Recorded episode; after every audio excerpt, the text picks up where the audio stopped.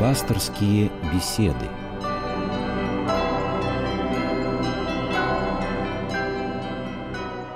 Здравствуйте, дорогие радиослушатели! В эфире программа «Пасторские беседы». У микрофона Анатолий Круглов. Сегодня, в День Успения Богородицы, поговорим о плодах нашей жизни. И у нас в гостях священник Алексей Ладыгин. Отец Алексей, здравствуйте. Здравствуйте. В Священном Писании людей не один и не два раза сравнивают э, с растениями, с ветками лозы, на которых э, когда-то должны сначала распуститься цветы, а потом они превратятся в плоды. Действительно ли Господь ждет от нас плодов, как мы ждем в нашем приусадебном хозяйстве свежих огурцов, помидоров? Извините за такое сравнение. Ну, действительно, действительно, человек сравнивается с растением, с смоковницей, то ли она будет бесплодная, то ли это будет древо плодовитое, которое будет давать огромное количество плодов, и каждому человеку приятно, если в его саду не просто растут деревья, но деревья плодоносят. И мы каждый год смотрим на яблоню, будет она плодоносить или не будет. И поэтому э, в целом у нас и складывается отношение к нашему саду. Э, если есть там плоды, то значит э, мы посадили правильные деревья, если нет, то значит неправильные. Всякое неправильное дерево, оно, не приносящее плодов, срубается и бросается в огонь, как бесполезное, как то дерево, дерево, которое занимает просто место в нашем саду. В жизни человек тоже должен приносить определенные плоды. Эти плоды добрые, потому что Бог создал человека для добра, не для того, чтобы было зло, не то для того, чтобы развивался в этой жизни эгоизм и себелюбие, но для того, чтобы были добрые дела. И причем это совершенно естественное делание, которым должен заниматься человек, потому что Господь говорит о том, чтобы мы не кичились, когда делаем что-то доброе. Мы ничего не делаем такое сверхъестественное. Мы э, только делаем то, ради чего Господь и дал каждому из нас жизнь на этой земле. То есть мы можем сказать, что плоды — это как раз смысл человеческой жизни. Конечно, ты, ты после себя что-то должен оставить. Ты своими делами должен украсить и наполнить эту землю. И э, Господь э, дарит человеку очень красивую землю. Он дарит человеку замечательные качества, которые, если развивать, они будут приносить больше радости, больше удовлетворенности, положительных эмоций в этой жизни. И, конечно же, больше своим трудом человек, возделывая землю, может ее, конечно же, приукрасить. Не то, что не может сделать краше и лучше. Конечно, может сделать краше и лучше. Мы видим, если человек занимается природой, занимается газонами, насколько насколько э, эти газоны даже, скажем так, безжизненные города становятся красивыми. Если есть прекрасные парки, если есть клумбы, если есть ухоженные газоны, то сердце радуется, потому что все это отражение той божественной красоты, которую Господь заложил в каждого человека. Но вот если мы экстраполируем эту идею, если люди — это растения, то садовник — это Бог. Конечно.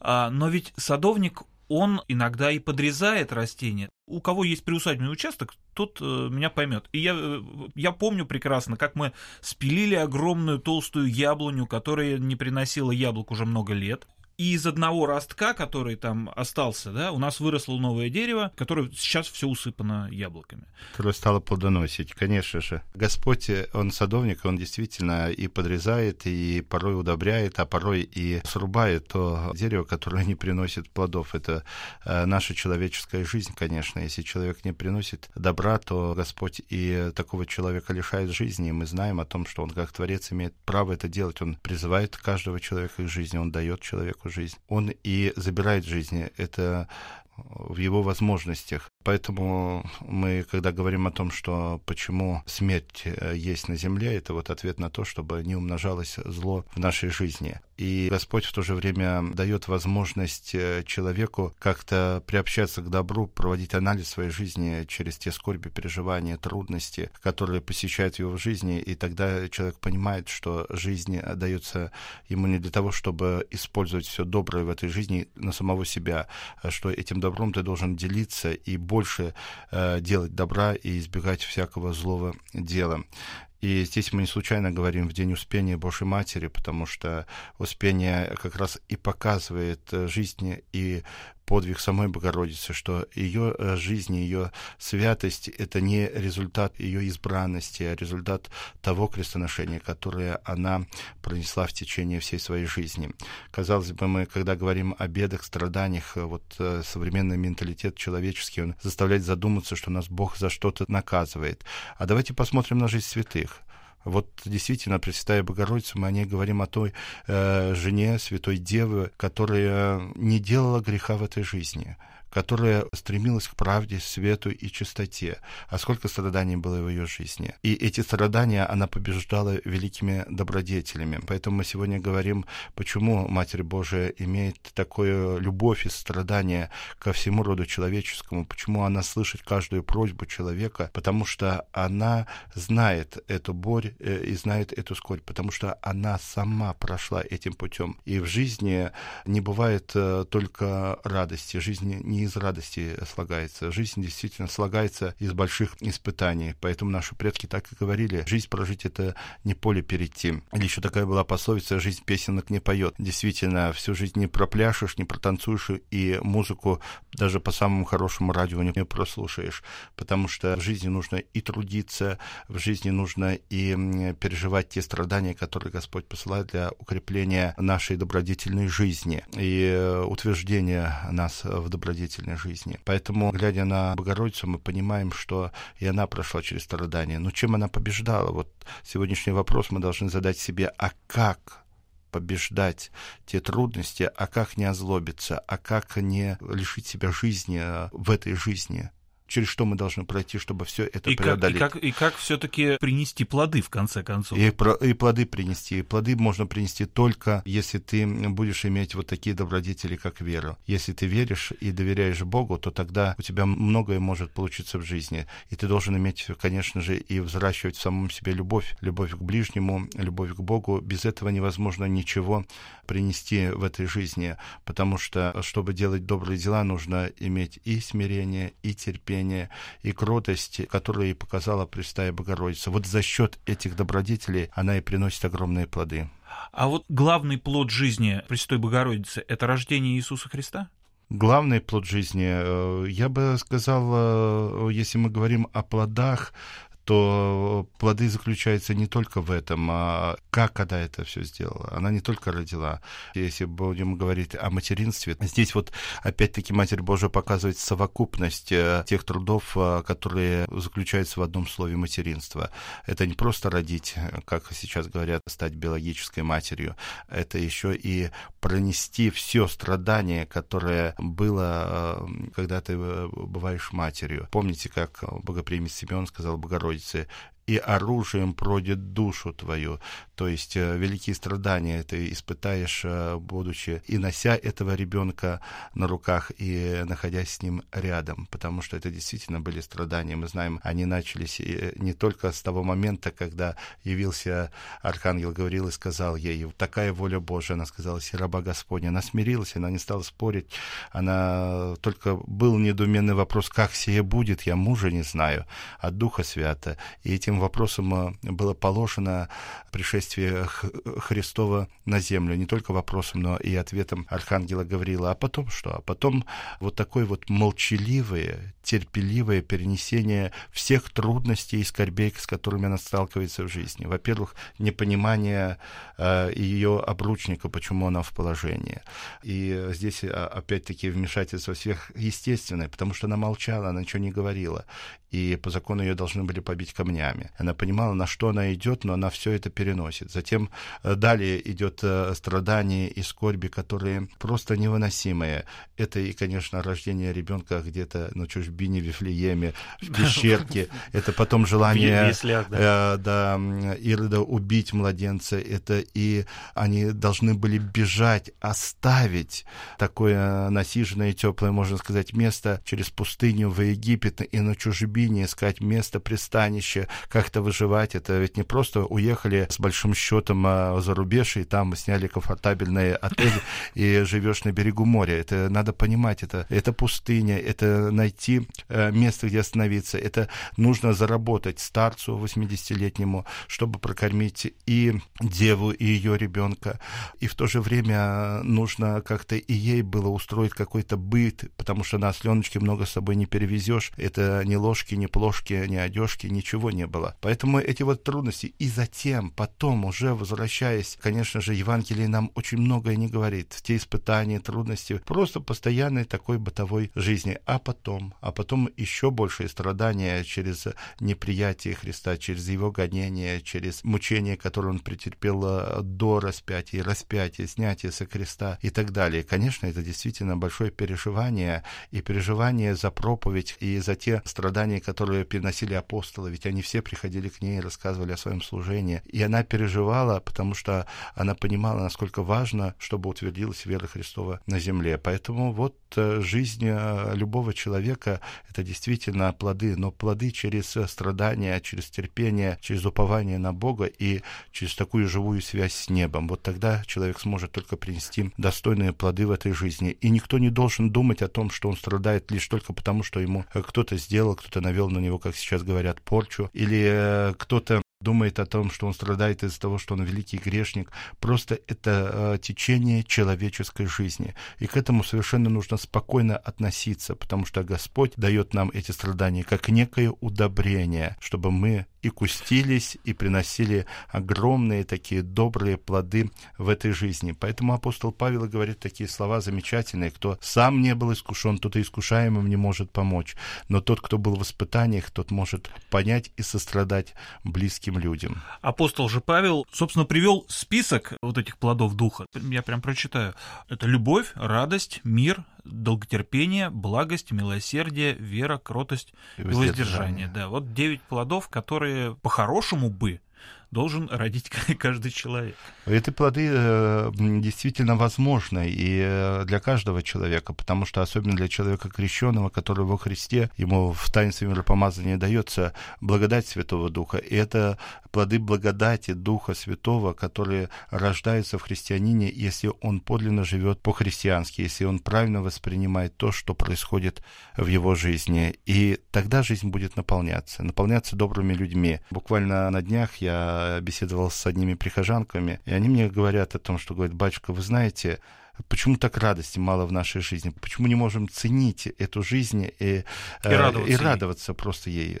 Вот. И они рассказали о том, что говорят, вот э, мы посещаем детей, э, инвалидов, которые болеют разными тяжелыми заболеваниями, причем неизлечимыми, и у них постоянно улыбаются глаза, они радуются встрече, они, невзирая на все, действительно, вот посмотреть на ребенка-инвалида, он всегда улыбается, он радуется жизни, он радуется каждой встрече, каждому какому-то положительному моменту в этой жизни, и не только положительному, а вообще всему. Все встречает с улыбкой. Люди, которые, казалось бы, лишены полноты этой жизни, они ценят то, что Господь им дает, и с радостью все это воспринимают. Вот, наверное, так, когда человек не несет каких-то испытаний, он по-настоящему не может радоваться этой жизни. Он не может э, дарить э, такие положительные эмоции тем, кто окружает его. Ну, то есть, хотите сказать, что, ну, если уж мы продолжаем такие сравнения, да, с растениями, то это пустоцвет. Конечно, конечно. И самое главное то, что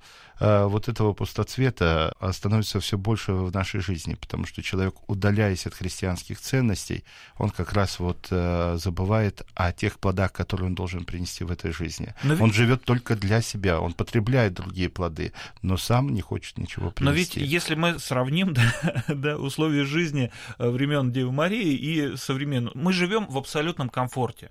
Вот, вот нам только вот разве что ложку еще в рот не суют с едой. Современному человеку жизнь, она легкая если вот сравнивать, даже, да даже если мы оглянемся на сто лет назад, да, когда, э, допустим, крестьянину для того, чтобы заработать себе кусок хлеба, ему нужно вспахать, посадить, э, дождаться, скосить, обмолоть, отнести на мельницу, мука, испечь, и вот тогда только получается хлеб, который вот сегодня 30 рублей у нас в магазине за буханку.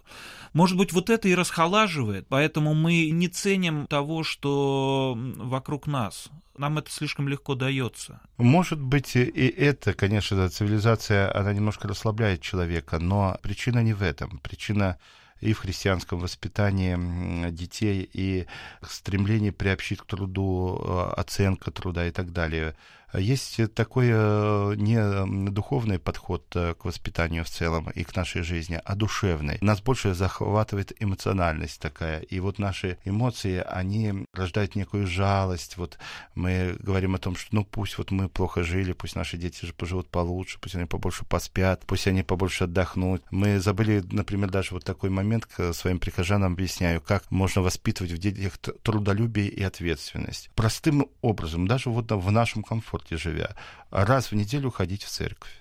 Почему? Одна единственная оговорка, почему дети не бывают в церкви. Подростки, совершеннолетние. Почему не идут в церковь? Потому что жалко, потому что они должны отдохнуть. У них единственный воскресный день, они перегружены очень сильно. И в итоге, вы знаете, э, в итоге дети долгое время все равно не спят, потом полдня спят, они не могут встать, им лень. И впоследствии начинается э, то, что они просыпаются в школу, затем не приходят вовремя в институт, а потом уже заканчивая высшее учебное заведение, казалось бы, вступают в самостоятельную жизнь, они не могут могут прийти вовремя а, на работу, из-за этого лишаются места, не могут устроиться, и вот потом обиды, несчастья и так далее. Вот, казалось бы... И на кого обижаются, да? Да, казалось, что может приучить э, к трудолюбию и э, к такой ответственной жизни? Один только момент – научить детей рано вставать, идти в воскресный день в церковь. Все. И здесь уже а, у них будет а, некое такое отношение и совершенно другой подход к жизни. Есть те вещи, ради которых ты должен забыть и о комфорте, и о удобствах, а и о выходном дне, потому что выходной день дается, например, как многие говорят, э, спрашиваю, а вот шесть дней работы, я говорю, продолжите заповедь, как она звучит? Ну, говорит, а седьмой отдыхай. И тогда возникает вопрос, а что ты в течение недели не отдыхаешь? Ты спишь, ты телевизор смотришь, ты в компьютере посидишь, ты на диване полежишь, точно. Ты в течение недели отдыхаешь тоже. Отдых, он как естественная потребность человека. Сказано в молитве, что Господь дает сон для упокоения немощи человеческой. То есть это естественно. А седьмой день, он не дается для отдыха, он дается для молитвы, для твоего духовного восстановления, для твоего духовного совершенствования, для работы над своим духом. То есть дней работы, седьмой Господу Богу твоему. Вот когда ты действительно имеешь огромнейшую связь с небом, когда ты восстанавливаешь все свои душевные, эмоциональные силы, которые ты теряешь в течение недели. Вот для чего дается выходной. Выходной не для того, чтобы ты в выходной отдел, но не для того, чтобы э, ты делал какие-то домашние дела, а для того, чтобы ты занялся собственной душой. Вот в, чем смысл седьмого дня. И когда если человек вот к этому, э, в этом ракурсе будет воспитываться, то тогда, конечно же, он будет приносить огромные плоды жизни. Ну, раз уж мы говорим о плодах, да, это ну абсолютно ну, ботанический, сад, ботанический сад, да, так да, сад. сад. А, а что же тогда семя? То есть любой плод, он начинается с семечка. И по сути... И плод, рождает семечки. И плод и является тоже семечком, да? Да. Вот что же тогда семя? Семя, семя это полнота, семя это жизнь, семя, оно а также рождает жертвенность, ведь вся жизнь человеческая, она тоже в жертвенности. Родители жертвуют собой ради собственных детей. В принципе, почему сейчас разводы? Разводы лишь только потому, что нет этой жертвенности, потому что каждый устраивает только свою жизнь, забывая о своих детях, которые он рождает. Он мог, может бросить, оставить, э, порой даже не платить алименты, никак не заботиться. То есть человек опять-таки эгоцентричен, он живет только ради самого себя. А вот э, даже природа, она говорит о жертвенности. Семя пока не умрет, оно не даст росток, а росток затем только дает плод. То есть, опять-таки, семя, как э, самое живое, оно должно умереть, чтобы жизнь жительствовала на земле. И каждый человек должен жертвенно относиться к своей жизни ради жизни будущих поколений. Поэтому Господь и говорит, нет больше той любви, кто душу положит за други своя. И вот эта жертвенность, это сущность э, нашей христианской жизни. Сам Бог показал жертвенность. Он посылает Сына Своего Единородного, дабы всякий верующий в Него не погиб, но имел бы жизнь вечную. То есть Христос погибает ради жизни всего человечества, но уже жизни вечной. То есть он такой семя получился, да? Да, да, да. Но... Самые плодовитые семя.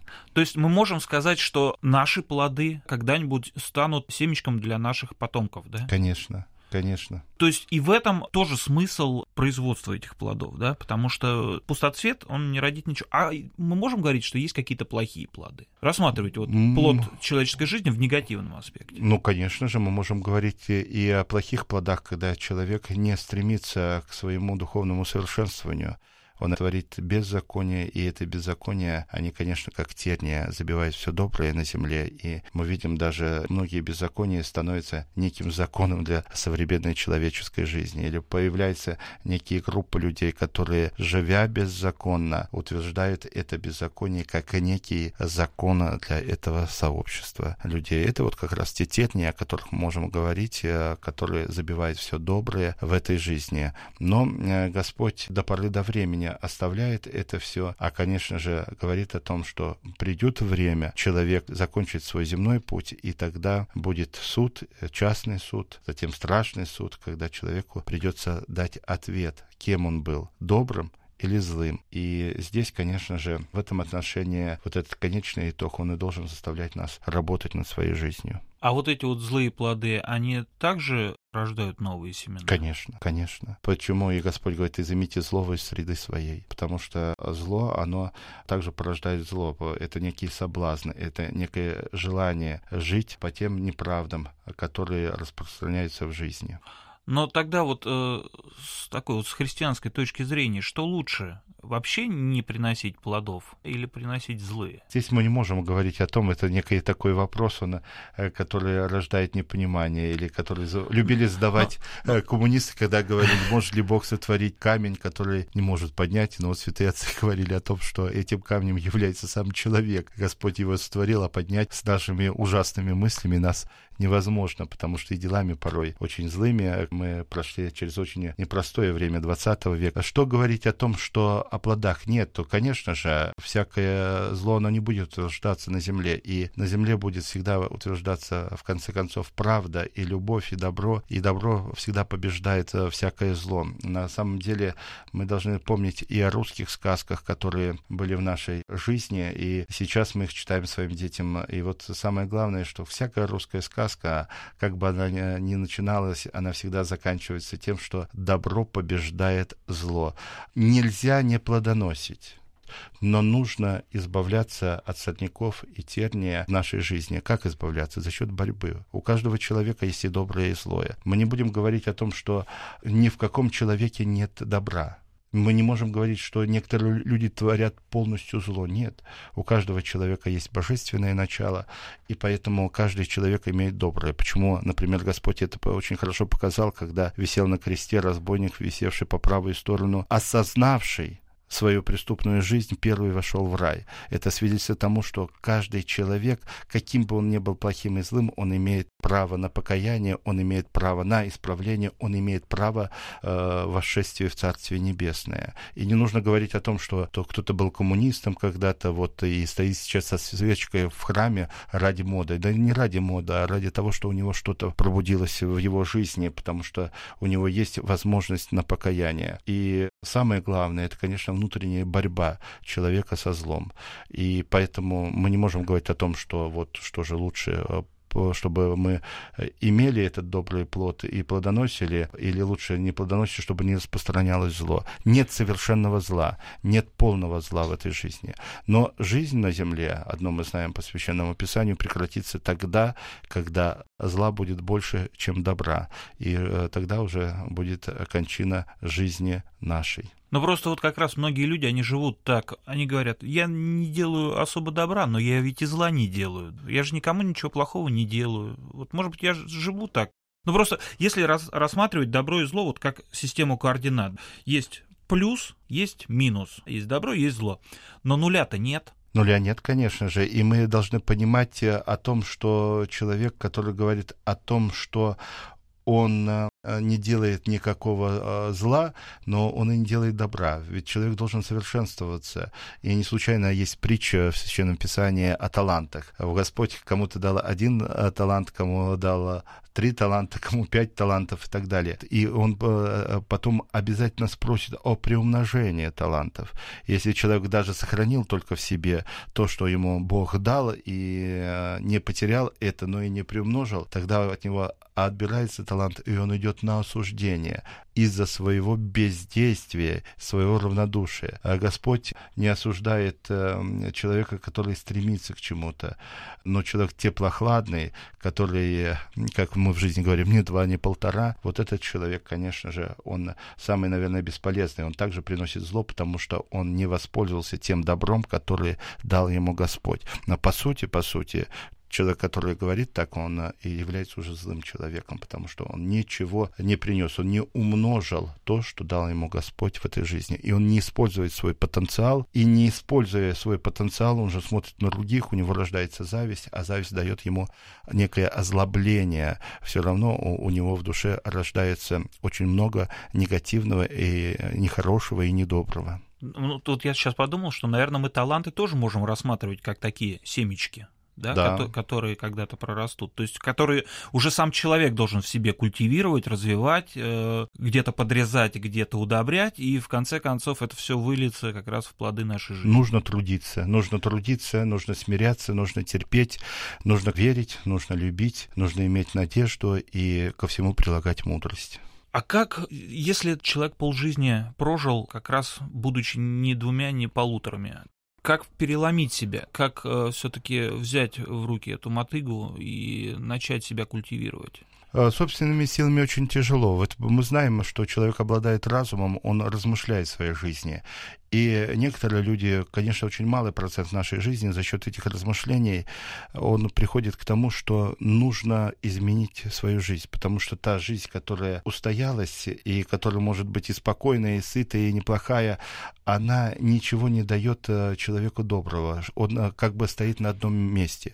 Человек, который имеет пытливый ум, он постоянно совершенствуется. Интеллектуально сначала, а потом и духовно начинает совершенствоваться. Но другие люди э, э, каким образом становятся таким древом э, плодовитым? Я бы сказала, за счет тех, опять-таки, испытаний, которые Господь дает в жизни. Мы не случайно говорили о жизни Богородицы, мы говорим о жизни всякого человека. У него рано или поздно бывают какие-то потрясения. Эти потрясения связаны со здоровьем, например. Эти потрясения связаны, бывают с неприятностями на работе. Эти потрясения бывают связаны с какими-то проблемами в семейных отношениях отношениях, э, с болезнью детей и так далее.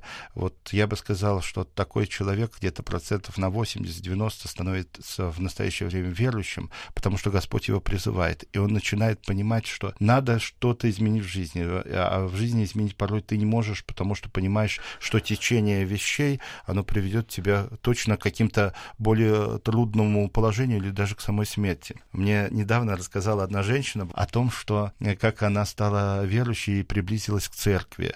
Она пришла сдавать анализы э, в больницу, сдала анализы, ей сказали, все, у вас вот э, четвертая степень рака, вам назначаем вот операцию на такое-то число, вот через месяц мы вас будем оперировать, но удастся спасти, не удастся. Ну да, четвертая ну, стадия не шутки. Э, да, не знаем. Вот, она говорит, этот месяц я не выходила из храма, я объехала все места, я исповедовалась, причащалась, я э, ездила на отчитку, побывала везде и всюду, и э, слезно просила Бога о помощи. И в назначенное время пришла лечь в больницу, сижу в приемном отделении, меня уже в 11 должны взять на операцию, и вдруг 11, 12, час, ко мне никто не подходит. Я стала уже подходить, думаю, ну все, наверное, уже меня не смогут вылечить, значит, я должна буду умереть. Ну, хотя бы спрошу, какая есть надежда. Она подошла, говорит, ну почему вы меня не берете? Сейчас, сейчас мы выясним.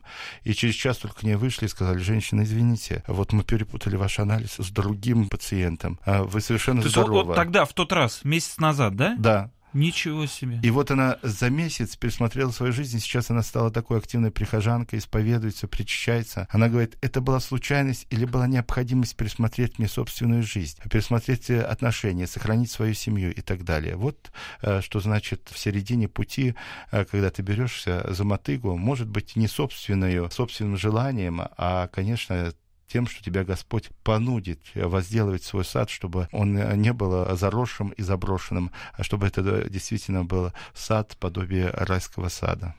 Спасибо вам большое, отец Алексей. Я напоминаю, что у нас в гостях был священник Алексей Ладыгин. Мы сегодня говорили о плодах нашей жизни. С вами был Анатолий Круглов. Всего вам доброго. До свидания.